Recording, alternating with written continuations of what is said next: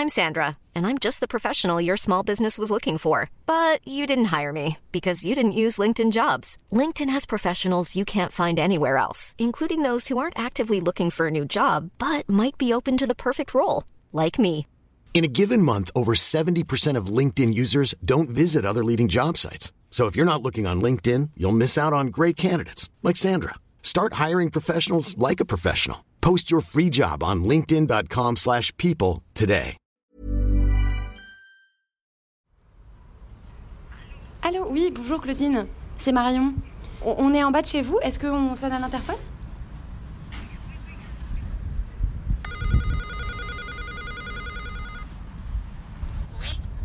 Oui, bonjour, c'est Héloïse et Marion. C'est au premier. Ça marche, à tout de suite. Merci. Je suis très fière de voter. Et j'espère que toutes les femmes auront rempli leur devoir. Ressemble à mes parents? Ah non. Aucune femme ne recourt de cœur à l'avortement. Il suffit d'écouter les femmes. Moulinex, libère la femme, libère la femme, libère la femme. Bah, qui on va fréquenter? Les grands-mères? Mamie dans les orties est un podcast qui recueille les récits de nos grands-mères. On y écoute des histoires dans l'histoire. Parce qu'il est nécessaire de comprendre d'où l'on vient pour savoir où l'on va. Ici, on écoute les premières qui ont le droit de voter, d'avoir un chéquier à leur nom, de divorcer, d'avorter, finalement de vivre de plus en plus librement. Nous sommes Héloïse et Marion et aujourd'hui, nous allons chez Claudine. Tu devrais écrire ton histoire, c'est un vrai roman. Enfin, bon. Oh. Elle, a- enfin, elle, elle est pas tout à fait banale, mais bon, elle n'est pas non plus. euh, Je peux vous offrir quelque chose, un jus de fruits, quelque chose? Claudine est une Parisienne, une vraie. Une mamie de 86 ans, urbaine et connectée. En cet après-midi d'hiver, nous avons parlé de son enfance un peu à part, et de la guerre bien sûr, mais aussi des défis d'une maternité tardive et des nouvelles méthodes d'accouchement. Grâce à Claudine, nous avons fait un véritable voyage dans le temps pour nous projeter dans le Paris d'avant. Ah, super, merci. Je suis née euh, en octobre 34. Moi, j'ai toujours vécu à Paris. J'ai, pour ainsi dire, toujours vécu dans ce quartier depuis que pas que je suis née, puisque on a été un peu, euh, on a eu une enfance un peu bousculée, enfin une petite enfance un peu bousculée, puisque on a été abandonné par notre mère. Donc, on avait un père, mais on n'avait pas de mère. Alors, notre père nous a placés chez une nourrice. Et lui, il était marié de son côté. C'est un peu compliqué. Mon père habitait Paris. Elle, c'était une cousine de la personne qui nous a après qui était la femme de notre père. Et elle est venue à Paris pour apprendre la couture, je crois, si je me souviens bien. Et bon, elle a, avec mon père, ils ont, ils ont fauté, comme on dit. Et mais elle, elle était déjà mariée, elle avait deux, garçons. Ce fait que nous, on a deux demi-frères.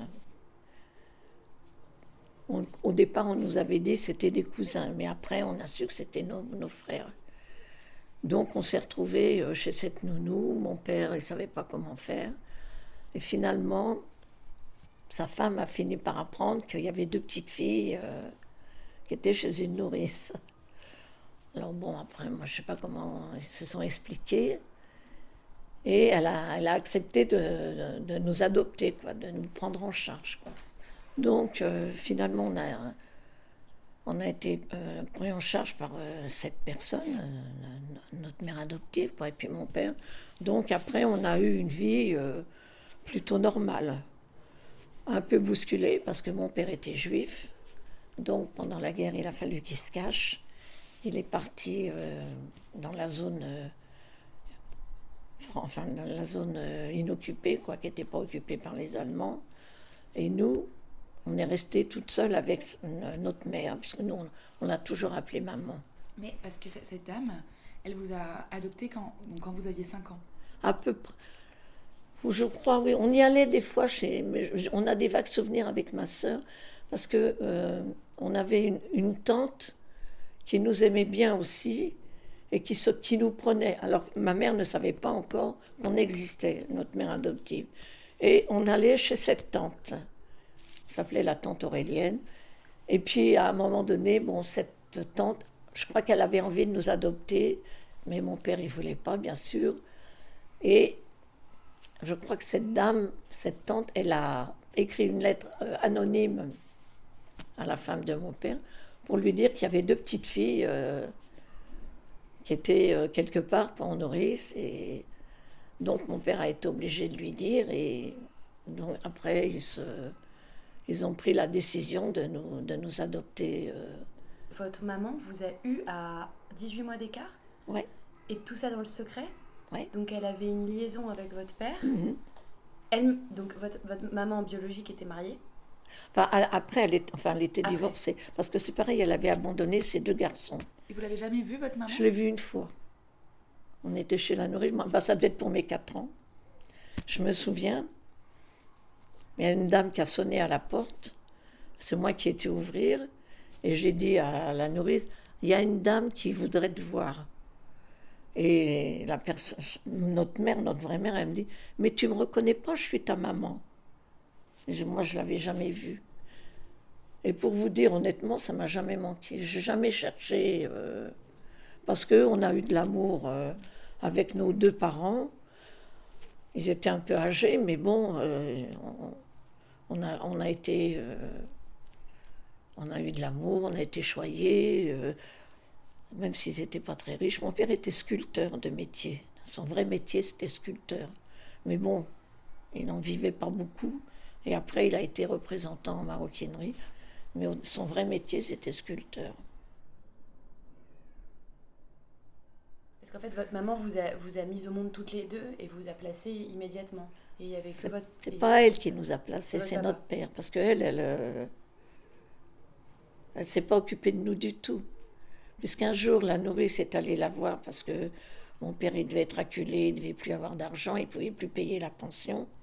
Il est, euh, elle est allée la voir et je me rappelle, elle nous avait emmenés. Et je me rappelle, j'ai encore ce souvenir. La nounou nous a laissé. J'avais pas peur à l'époque. hein. Deux petites gamines toutes seules devant le casino. Et je revois très bien ce casino. On y est retourné depuis. Et elle est allée voir cette personne pour lui dire écoutez, euh, ou vous les reprenez, ou vous, me donnez quelque chose, parce que moi, je peux plus. Et notre mère a dit vous avez qu'à les mettre à l'assistance publique. C'est une femme qui n'avait pas du tout la fibre maternelle. euh. On ne l'a pas su tout de suite qu'on était adoptés. Je Comment elle l'a su, ma sœur? C'est la voisine du dessus, je crois, qui lui a dit. Alors notre père, il a été obligé de nous le dire. Donc, euh, le départ, c'est ça, quoi. c'est une vie un peu un- ballottée, mais bon. Après, bon, là, cette période-là, bon, il y a eu la guerre. Me souviens la guerre en 39, quand il y a eu la déclaration de la guerre. On était encore chez la nourrice à l'époque. Et euh, on est, euh, on est parti au moment de l'exode. On est parti sur les routes. Donc euh, j'ai- le souvenir qu'on était sur les routes, ça je m'en rappelle très bien. Et puis il y a eu le, pont pour traverser la Loire qui a été bombardé, donc on n'a pas pu passer, on est retourné. On a été sur les routes pendant je ne sais pas combien de temps, moi j'ai pas dit, pas, pas la notion du temps à cette époque-là. Je sais qu'après on est revenu, qu'elle voulait aller à Paris pour retrouver une de ses sœurs, qu'on s'est retrouvé embarqué dans un train, un train de marchandises, je me rappelle. Notre père il est parti, euh, dans le sud-ouest, en zone libre. Alors nous on est resté euh, un ou deux ans toute seule avec notre mère adoptive, puisque là, on était, ça y est, on était parti de chez la nounou. Et au bout d'un moment, on est allé rejoindre notre père. Mais comme il était, il était dans une pension de famille et qu'ils n'avaient qu'une chambre, ils ne pouvaient pas nous garder, nous. Mais ma, et ma mère a voulu aller le rejoindre. Donc nous, on nous a mis en pension dans une... euh, C'est un orphelinat. C'était un orphelinat. Et l'orphelinat où on aurait dû être avait été réquisitionné par les Allemands. Et on s'est retrouvé à Casteljaloux dans un, dans un hospice de personnes âgées. Ah, non, ah ben oui, là on n'était plus abandonnés, mais ils ne pouvaient pas nous prendre, nous prendre avec eux parce qu'ils n'avaient qu'une chambre. Une chambre. C'était une pension de famille. Ils avaient qu'une chambre, ils n'avaient pas de cuisine.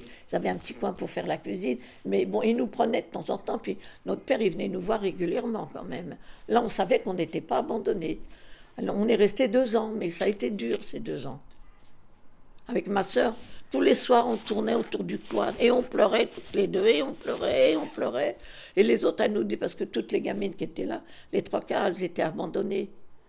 Alors elles nous disaient, ah oui, mais vos parents, ils vous disent ça. Ils vous disent qu'ils viendront vous chercher, mais non, ils ne viendront pas. Moi, moi bah, mon parent il m'avait dit pareil, et puis ils sont jamais venus me rechercher. Alors on pleurait toutes les deux, on pleurait. Ça a duré deux ans. On allait à la messe le mardi et le vendredi, je me rappelle. Il fallait se lever à 6 heures du matin, il faisait froid l'hiver, on avait froid, on avait attrapé des engelures. Euh, on était en, zone libre, mais il y avait quand même de. Enfin, c'était surtout la dernière année.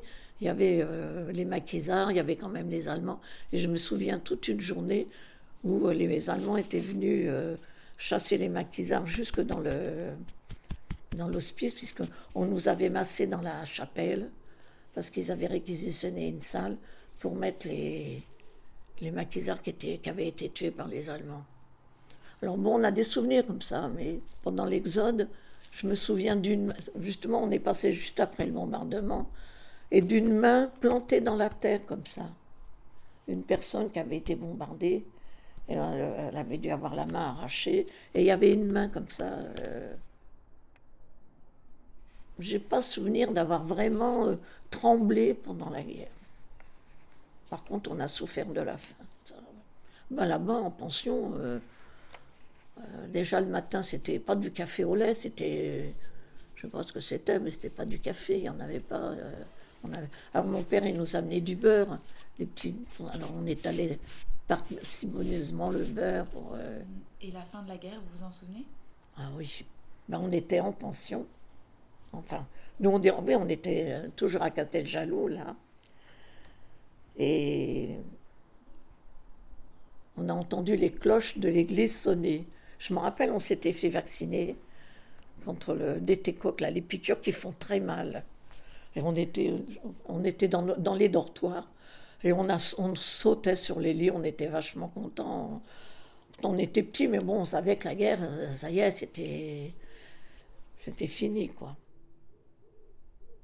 Et je me, ça, ça, je ne vous l'ai pas dit, mais finalement, je crois que mon père, il nous avait, il me semble qu'il nous avait pas reconnus au départ puisqu'on s'appelait Lecoq. Pendant qu'on était en pension ou avant, il a fait des démarches pour nous adopter. Et je me souviens, on était en pension et il nous avait dit Je vous envoie quatre enveloppes avec le nom Lecoq. Et quand ces quatre enveloppes seront épuisées, je viendrai vous chercher et on rentrera à Paris. Et effectivement, au bout de la quatrième, il est venu nous chercher. Et à partir de ce moment-là, on a changé notre nom, on s'appelait plus Lecoq, on s'appelait comme notre père Ezapov. Ben, nous, on était contentes. On était contentes parce que on était surtout contentes de partir de là-bas. Enfin voilà le début de notre vie. De cette venue au monde si particulière, Claudine a tiré une puissante force de vie et un lien indéfectible avec sa sœur. Après cette période de guerre, d'exode et de pension, les deux petites filles peuvent enfin rentrer à Paris dans leur nouveau foyer. Après, on est rentré à Paris. Alors là, bon, la, la vie a été, euh, disons, euh, normale, quoi. On a eu une vie euh, tout à fait normale, quoi. On a été à l'école. mon père s'occupait bien de nous, il venait voir les maîtresses. On a vraiment eu des parents qui ont fait vraiment ce qu'ils pouvaient pour nous. Euh, bien sûr. Euh, en plus, quelque part, ils étaient larges d'esprit. Ils étaient larges d'esprit, mais bon, il y avait des choses qu'il fallait pas. Euh, il a dit à ma soeur, toi, tu feras de la couture, et moi, tu seras dans les bureaux. On n'a pas pu choisir ce qu'on voulait, quoi. Mais bon, bah, c'était l'époque. Mais moi, ça m'a, j'en ai jamais vraiment souffert, ça me plaisait après tout. Et vos parents, ils étaient amoureux? Bon, ça, je ne peux pas vous dire. À l'époque, ils ne montraient pas. C'était. On habitait rue de Vaux, c'est un peu plus bas. Juste en face le collège, là, il y a un collège un peu plus bas. On habitait juste en face, là. Donc. Euh, Comment c'était Paris à cette époque? Moi, je me souviens, il y avait le tramway. Il n'y avait pas ce tramway-là, il y en avait un autre. Il y avait encore des voitures à cheval, mais je me rappelle, ils livraient les pains de glace. À l'époque, il n'y avait pas de frigidaire, enfin, nous, on n'en avait pas. Ici, c'était ce qu'on appelait la zone. C'était des terrains vagues. Il y avait des petites baraques, là, plus bas, juste en face où mes parents habitaient. C'était des petites baraques et il y avait une dame qui élevait des chèvres. C'était un peu la campagne, c'était la campagne même. Il y avait les blanchisseuses. Je me rappelle, ma mère, elle prenait une blanchisseuse qui venait toutes les semaines. Elle prenait son linge, elle lui lavait, elle lui repassait, parce que ma mère était, était quand même fragile. Puis les draps, tout ça, elle ne pouvait pas les laver. on n'avait pas de machine à laver à l'époque. Hein. C'est venu, venu tard, les machines à laver. Je suis nulle en dessin, mais alors, plus que nulle. Franchement, je dessinerais plus mal qu'un enfant. Je ne sais pas dessiner. J'écris très mal parce que j'étais gauchère quand j'étais petite et à l'époque, on n'avait pas le droit. Ça veut dire quoi ça, pas le droit? Ben, Vous n'avez pas le droit d'écrire de, la main gauche. Il fallait écrire de la main droite. Si tu écrivais de la main gauche, tu recevais des coups de règle. Mais j'écris très très mal. Et je fais encore des choses de la main gauche, pas beaucoup. Lancer quelque chose ou prendre un ballon, je le fais de la main gauche. Mais écrire, on m'a tellement... Mais j'écris très très mal. Et donc vous êtes allé à l'école? Après, ben, nous sommes allés à l'école, ici. Moi, on a été ici, là, il y a une école, là. Une école de filles? Ah oui, oui, à l'époque, garçon-fille, on était séparés. Hein. Et puis bon, ben, jusqu'à là, bon, moi, je ne peux pas dire que j'étais brillante, brillante, mais bon, euh, la seule difficulté qu'on a ressentie avec ma sœur, c'est que ma mère, elle était tellement bonne qu'elle recevait toujours tout le monde. Et même pendant la guerre, je me souviens, comme les sœurs de mon père, ils étaient, ils étaient juifs.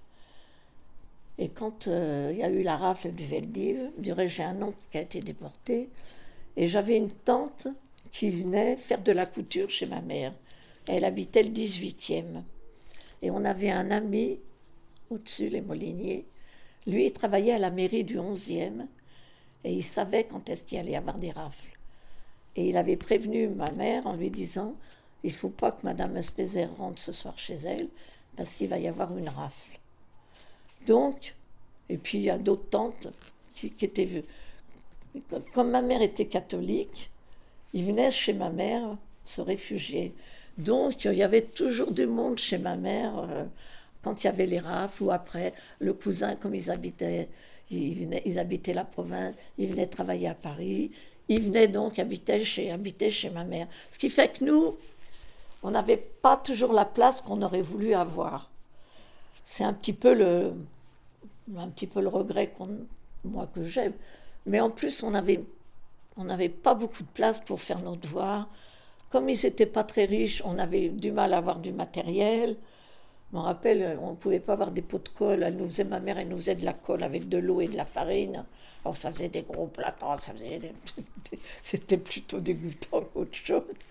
Mais bon, c'est un peu, c'était un peu difficile de ce côté-là. Alors bon, j'ai quand même réussi à avoir un certificat d'études. Quand même. Chapeau. Et pour l'époque, ça équivaut peut-être au brevet maintenant, j'en sais rien. Et puis, bah, arrivé à, à 14, à 12, oui, ça devait être 12 ans, 12 ans, 12 ans et demi. On allait soit en collège, soit au lycée. Alors j'ai quand même fait un an de collège, mais bon, au bout d'un an, mon père m'a dit non, non, non, euh, on arrête. Euh. Et il m'a mis dans un cours privé. Bah, ce pas les cours privés de maintenant, hein, c'était une, femme qui nous apprenait la sténodactylo. Mais elle avait un local et elle élevait des poules à côté. Alors, bon, c'était, c'était folklore. Je me rappelle, c'était rue des Bois dans le 19e. C'était pas. Bon, je suis restée deux ans j'ai pas réussi. Je sais même pas si j'ai, si on m'a présenté au, BEP ou je sais pas quoi. Enfin. Après, bon, euh, mon père m'a dit, écoute, j'ai, vu que c'était à la porte des Lilas. ils cherchent des, des secrétaires, enfin des, des, employés de bureau. Ils viennent de s'installer. On va aller voir si des fois euh, ils, ils, embauchent. J'allais avoir 17 ans, je les avais pas encore. Et finalement, j'ai travaillé là pendant. J'ai réussi à rentrer là. C'est la sécurité sociale militaire. Et j'y suis restée jusqu'à la naissance de mon premier fils. Alors, entre-temps, bon, euh, entre euh, avoir quitté l'école et travailler, bon, on a fait partie d'un mouvement de jeunesse, la JOC, ça s'appelle la JOC ouvrière chrétienne, un mouvement de, de, jeunes. Si vous voulez, la JOC, ça nous permettait de mettre en pratique l'évangile. Voilà. Au lieu d'être toujours fourré à la messe, nous, ce qu'on faisait, c'était euh, voir ce qui se passe autour de nous, euh, militer. Bon, pas le syndicat, parce que moi, je travaillais. Bon, j'étais pas encore assez. Mon mari a été très militant, lui, très syndicaliste. Mais bon, la joie, c'était ça. C'était euh, voir un peu comment on peut améliorer le sort des jeunes dans le boulot, dans. Voilà. C'est ça. C'était du militantisme. C'était un, peu du syndicalisme, si vous voulez, mais pas, avec une, pas forcément avec une étiquette. Euh. Et comme moi, je suivais ma sœur comme son ombre, je ne pouvais pas me séparer de ma sœur. Quand elle s'est mariée, j'ai pleuré toutes les larmes de mon corps. Je voulais pas me séparer d'elle. Parce qu'on a toujours, toujours, toujours été ensemble, toujours. Et ça, c'est vrai, c'est ce qu'on dit, c'est vraiment euh, une bénédiction. On n'a jamais, jamais été séparés. Pour la première fois depuis leur naissance, les deux sœurs vont être séparées par leur mariage respectif. Après la rencontre avec son futur mari aux jeunesses ouvrières chrétiennes, le temps est venu pour Claudine de fonder sa propre famille. C'est là que j'ai rencontré mon mari, parce que lui aussi faisait partie de la JOC, mes garçons. C'était pas mixte, mais bon, on faisait des choses ensemble. On se retrouvait des fois, euh, souvent, mais même en dehors de la JOC, on se retrouvait euh, quand on allait bosser, on se, on se donnait rendez-vous sur le quai de métro. Alors après, on discutait. Alors mon mari, c'était pas du tout son truc. Il n'était jamais avec nous. Il était toujours en dehors. Il aimait pas. Euh, lui, c'est, il venait de la campagne. Et comme sa mère, elle voulait pas qu'il, qu'il traîne et qu'il fasse n'importe quoi, elle est allée voir le curé de la paroisse. Elle lui a dit voilà, moi j'ai un jeune de 17 ans, je veux pas qu'il traîne dans la rue. Est-ce qu'il y a quelque chose pour les jeunes? Et c'est là où il lui a dit mais écoutez, oui, oui, il y a la jogue, machin. Donc il est rentré à la jogue. L'année où ma sœur s'est mariée, on ne savait pas où aller en vacances. Et lui, il a dit, ben, écoutez, euh, monsieur Zapov, moi j'ai une maison, si vous voulez, en Auvergne, à Retournac. Si vous voulez, vous pourriez y aller pendant les vacances. Eh bien, bien sûr, euh, on y est allé. Et lui, bien sûr, il est venu nous rejoindre. Et c'est là qu'il m'a fait sa déclaration. voilà comment ça s'est passé, la rencontre. C'était comment sa déclaration? Ah ben, il m'a fait comprendre que ben, il m'aimait, qu'il voudrait bien qu'on se fréquente. Alors à l'époque, il fallait demander l'autorisation mon père, hein, attention. Il a dit oui, mais il surveillait d'un œil. Ma sœur, pareil, il la surveillait. Des fois, il nous suivait dans le métro. Et on ne le voyait pas. Ah oui, il fallait pas aller trop loin quand même. Enfin voilà, c'est comme ça qu'on a commencé à se fréquenter. On s'est mariés au bout de trois ans en 57. Et vous étiez amoureuse? Ah bah. Oui, quand même. Et alors sa famille, ils s'imaginaient que parce que j'étais une Parisienne, et que bon, ils avaient une maison, mais bon, ils n'avaient pas, ils pas des terres, ils n'avaient pas. S'imaginaient que je voulais mettre le grappin sur lui parce qu'il avait euh, un petit capital. Et que nous, bon, bah, moi, j'avais rien. Hein. Mes parents, ils n'avaient rien. Alors, au début, c'était un petit peu, un peu tendu quand même. Alors, il avait une sœur qui était très, très rigide. Et bon, à l'époque, moi, je me mettais souvent en pantalon. Il m'a dit, tu te mets en jupe. Hein. que je me mette en jupe pour aller voir ta famille. J'avais un, amour de jeunesse, mais bon, on n'a jamais rien eu ensemble. Lui, il était fiancé, alors on ne pouvait pas lui piquer, pouvait pas lui piquer ça.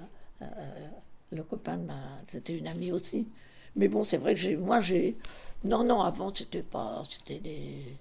Non, jamais vraiment. À l'époque, ça rigolait pas, il fallait pas. Et votre mari, il en avait eu des aventures? Il avait une copine, une Marthe, mais Mais c'était la seule aussi. Non, il était, il était assez prude, lui, pour ça. Il était assez. Et ça fait quoi d'être maman? J'avais du mal à réaliser. Quand je le promenais, je disais dire que c'est moi qui ai fait ça. Comment j'ai fait pour faire ça Ouais. Parce que, et puis en plus, bon, c'est vrai que c'était à l'époque, c'était pas rigolo parce que on n'avait pas la péridurale comme maintenant. euh. moi, j'ai commencé à avoir les premières douleurs le dimanche matin et j'ai accouché que le lundi en fin de matinée pour le premier. Parce que donc, vous êtes mariée en 57 Oui, et vous êtes tombée enceinte euh, tout de suite. tout de suite. Ouais. Heureusement que j'ai pas accouché avant, sinon on aurait dit que j'avais fauté avant. À l'époque, ça arrivait. Et vous aviez pas fauté avant Non, ben, on n'osait pas. C'est surtout qu'on avait la trouille. C'est ça surtout. Maintenant, bon, c'est vrai que c'est plus facile, mais à l'époque. euh, Si, quand, eu, quand je me suis retrouvée enceinte d'Emmanuel, là, ça a été un petit peu plus difficile. Ah, moi, j'avais 37 ans. J'avais repris des cours pour retravailler parce que je m'étais arrêtée de travailler euh, pour euh, élever mes deux, les deux. Pascal, elle avait 10 ans, elle allait rentrer en sixième. Jean-Luc, il avait 14 ans. euh, pour moi, c'était fini, quoi. Euh, se retrouver enceinte, c'est. Par contre, les deux. Pascal, quand, bon, quand, on, quand leur a annoncé, un jour, on leur a dit Bon, on a quelque chose à vous dire. Jean-Luc m'a dit Oui, je sais, t'es enceinte. Ah, et il savait? Bah, il s'en est douté, il a dû entendre. C'était tout au début de l'accouchement sans douleur. euh, où on faisait de la gymnastique, machin. Là. Puis là, Raymond, il a assisté à l'accouchement. Il l'assistait pas avant? Ah ben non, ils n'avaient pas le droit, les hommes. Ça n'existait pas, on n'avait pas le droit. Les hommes, ils n'avaient pas le droit d'assister à l'époque. Et c'était bien qu'il assiste à... Ah bah oui. Il a perdu, il perdait un peu les pédales parce que il se trouvait, il trouvait plus la poire pour appuyer, pour, euh, pour appeler l'infirmière. Ah oui, oui. c'est- D'abord, l'homme, il il se rend compte par où on passe quand même. Autrement, il arrivait, oh, ça y est, le bébé, il est tout là, tout beau. La mère, elle est un petit peu. mais. Ah oui, non. Non, non. euh, Bah, surtout pour Jean-Luc, c'était encore les bonnes sœurs. T'es à la Croix-Saint-Simon, ben, pour vous dire que là, j'ai dégusté. hein. Ah bon, pourquoi? Bah, parce qu'il fallait absolument les nourrir. Et moi, j'avais des crevasses au sein. Il fallait quand même, elle me, il fallait que je lui donne le sein. C'était horrible. C'était les, les sœurs qui vous Ouais, forçaient? Ouais, C'était des bonnes sœurs à l'époque. Il y avait une dame, elle n'avait pas de lait, ou très peu. Et ben, il fallait qu'elle nourrisse son gamin. Le gamin, il pleurait, ben, il n'avait pas assez. On lui donnait rien d'autre. hein. C'est quoi les techniques de l'accouchement sans douleur? Oh, c'est, faut apprendre à respirer, c'est comme euh, euh, le, le truc du chien là. Il faut faire comme ça pour tenir sa respiration. Enfin, puis c'est aussi un petit peu mental, quoi. C'est- Bon, c'est, c'était tout au début. Je peux pas dire que ça soit d'une efficacité extraordinaire, hein, mais bon. Ouf. et, et- et Raymond, il a dit quoi d'avoir assisté à, à son premier Ah, lui, ça a été merveilleux. Ah, il, quand il en parlait, euh, ah oui, oui, c'était. Il l'a dit, je regrette de ne pas pu avoir assisté pour les autres. Ah oui, pour lui, c'était extraordinaire. Moi, ce que j'aurais aimé faire, c'était euh, puéricultrice. M'occuper d'enfants ou faire euh, institutrice d'école maternelle. Du coup, vu qu'Emmanuel est venu, vous vouliez reprendre... Ben euh, non, je n'ai pas retravaillé. Non, les deux grands m'ont dit Ah non, maman, tu l'as pas fait pour nous, tu vas pas le faire pour lui. Ah, Ils n'ont pas voulu que je retravaille. Alors bon, moi je suis restée euh, ouais, jusqu'à ce qu'il ait 6 six ans. Et j'ai eu une opportunité de garder des enfants. Ma soeur gardait des enfants. Et puis elle, elle avait retrouvé du travail. Elle m'a dit, ben, si tu veux, euh, tu prends ma place. Donc euh, j'avais repris, donc je gardais deux enfants. Avec euh, Jean-Luc et, et Pascal. Vous les gardiez chez vous? Chez moi, oui, oui. C'est ce qu'on appelle maintenant assistante maternelle. Mais à l'époque, c'était c'était pas encore une euh, profession euh, établie. Alors, comme mon mari était un syndicaliste convaincu et très militant, euh, évidemment, ça ça l'a bloqué dans sa carrière.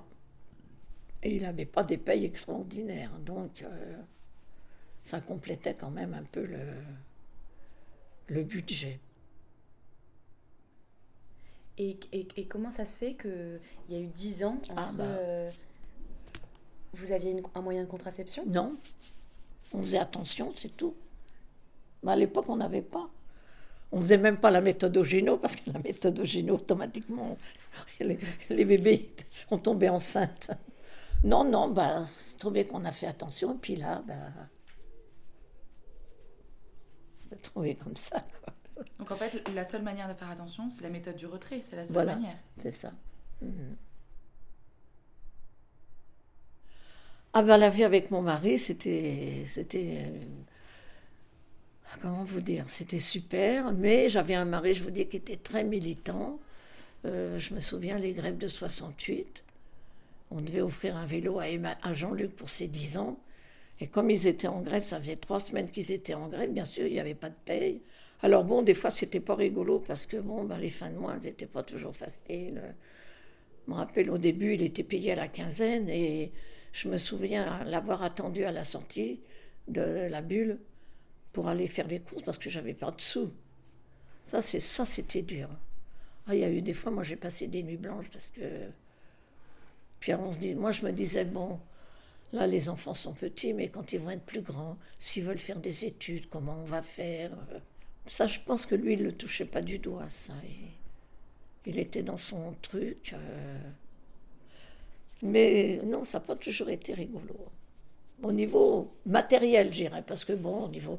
Autrement, non, il était chouette, mon mari. euh. Et comment vous vous occupez aujourd'hui? Ah, Vous vous ennuyez pas? je vais vous donner. Non, j'ai pas le temps. Pas le temps. J'ai une tablette. J'ai le, le smartphone, là, c'est mes enfants qui me l'ont offert pour Noël. Mais j'en avais déjà. un. C'est mon troisième, mon, mon troisième. Ou mon quatrième même. Qu'est-ce que vous faites avec votre ordinateur? Ah, moi, je fais, je fais des puzzles. Et vous utilisez Internet vous faites... Ah oui, oui, oui, oui. attends, je sais. Ah, vous avez un compte Facebook? Oui, moi j'ai tout. moi. Ils m'ont installé Zenly. Vous savez ce que c'est?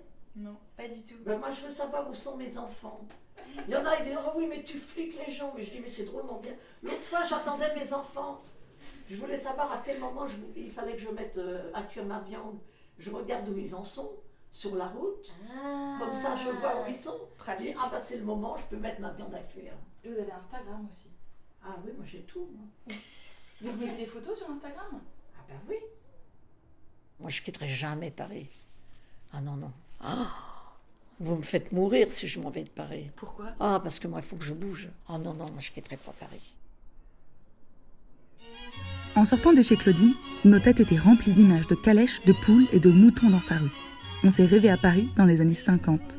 Claudine, c'est la résilience incarnée. Avec une enfance si particulière, pouvoir dire que la vie a été bonne et douce, belle leçon d'humilité. Merci encore Elsa d'avoir facilité cette rencontre et de nous avoir présenté ta grand-mère. J'ai un bon souvenir de ma vie en général.